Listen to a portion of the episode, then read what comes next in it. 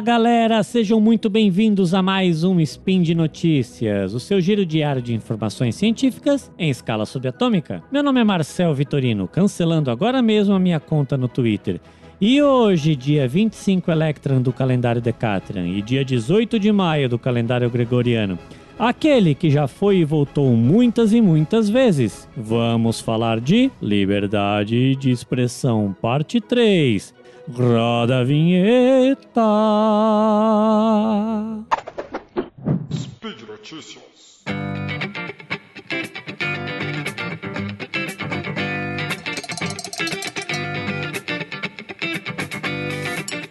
Muitos irão concordar comigo que o Twitter é de longe uma das redes sociais mais legais que temos, pela forma como ela foi construída e por termos os assuntos sendo tratados no momento que está acontecendo. Além disso, não temos o Mark Zuckerberg como CEO desta rede. Apesar disso tudo, o Twitter sempre foi uma espécie de terra de ninguém, onde não há regras e encontramos um monte de lixo por lá.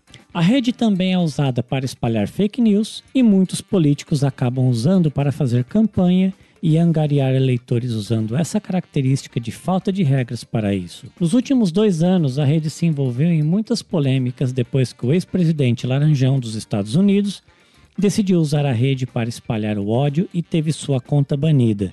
Uma tentativa de colocar um pouco de regras e tentar deixar o Twitter um pouco mais controlado, independente do poder e do status do usuário.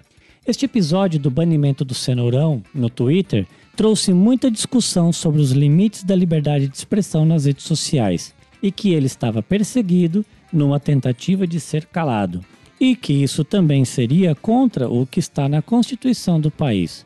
No SPIN número 947, que foi ao ar em 14 de junho de 2020, eu acabei trazendo uma argumentação da diferença entre estar em um espaço público e o indivíduo ter todo o direito de se expressar, estar em um espaço privado e ser obrigado a seguir as regras do proprietário daquele espaço.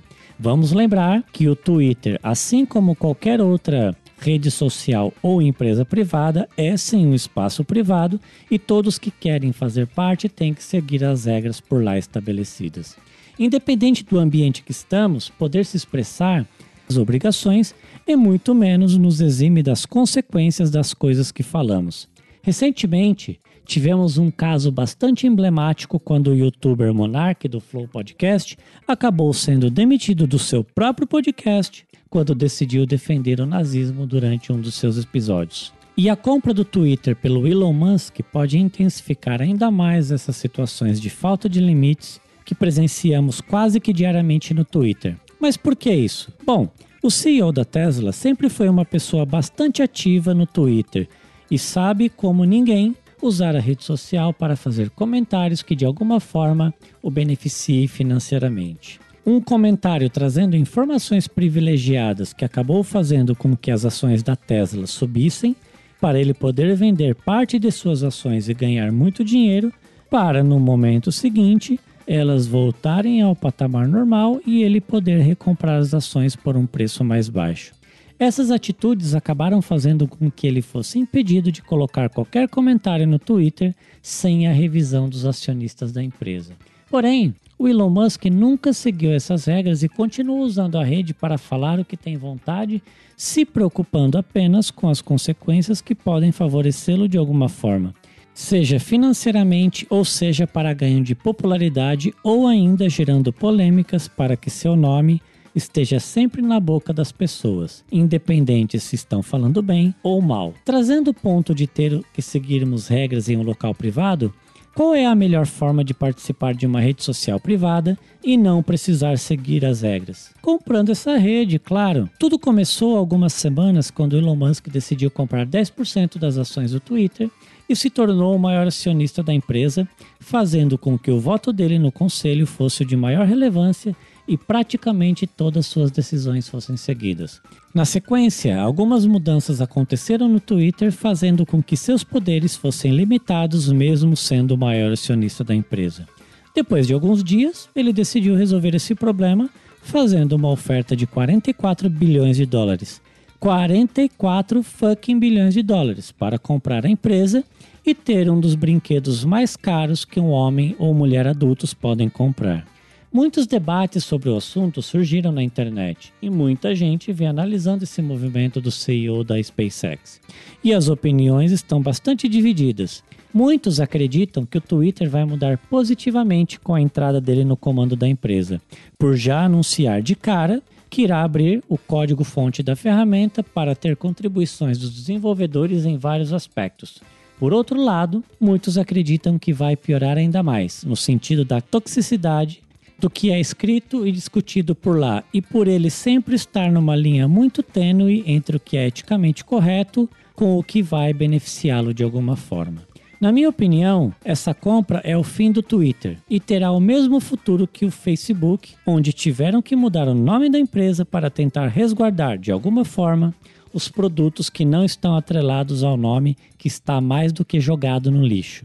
E essa opinião se deve pelo fato de Elon Musk não ter escrúpulos, assim como o correlato dele, o Sr. Mark Zuckerberg. Ambos colocam os interesses pessoais acima de qualquer bem ou mal que esses interesses possam causar. E uma das provas desse comportamento é o fato dele ter se comprometido a não falar mal da empresa ou de ninguém que esteja no comando dela, enquanto a compra da empresa ainda não se concretiza, e no dia seguinte desse comprometimento, ele acabou tweetando falando mal de algumas atitudes de gestores da empresa, fazendo com que as ações do Twitter caíssem. Existe sim uma chance de que haja um futuro promissor para a empresa, mas essa chance não tem nada a ver com o fato de ele se transformar em uma pessoa melhor ou querer criar um ambiente onde as pessoas tenham que seguir regras e que não pode fazer apologia à violência, espalhar fake news, etc, etc, etc. O que vai fazer o Twitter ter um futuro é o quanto, com todas as mudanças que ele pretende fazer, vai manter usuários na plataforma e também atrair anunciantes ou investidores para a empresa. Se ele determinar que a liberdade de expressão está acima de tudo, as consequências podem ser desastrosas, porque hoje em dia, mais do que nunca, a grande maioria das empresas não querem ter seu nome associado a quem gera polêmica negativa e a nomes que geram publicidade negativas também. E trazendo a reflexão de volta, liberdade de expressão não significa falta de consequências. O que vai determinar o limite dessas consequências é o quanto ele estará disposto a sofrer no bolso por aquilo que ele está desejando como mais importante para seu novo brinquedo. Liberdade de expressão acima de tudo. É isso aí, meus amigos, por hoje é só. Quero lembrar que os links comentados neste episódio estão no post. Deixe lá seu comentário, elogio, crítica, declaração de amor, afago ou tchau tchau, conta do Twitter. Lembro ainda que esse podcast só é possível acontecer por conta do seu apoio no patronato do SciCast, tanto no Patreon quanto no Padrim e também no PicPay. Desejo a todos um excelente dia, um grande abraço e até amanhã!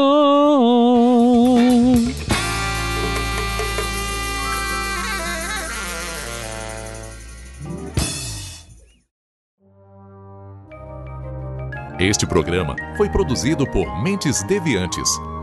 deviante.com.br.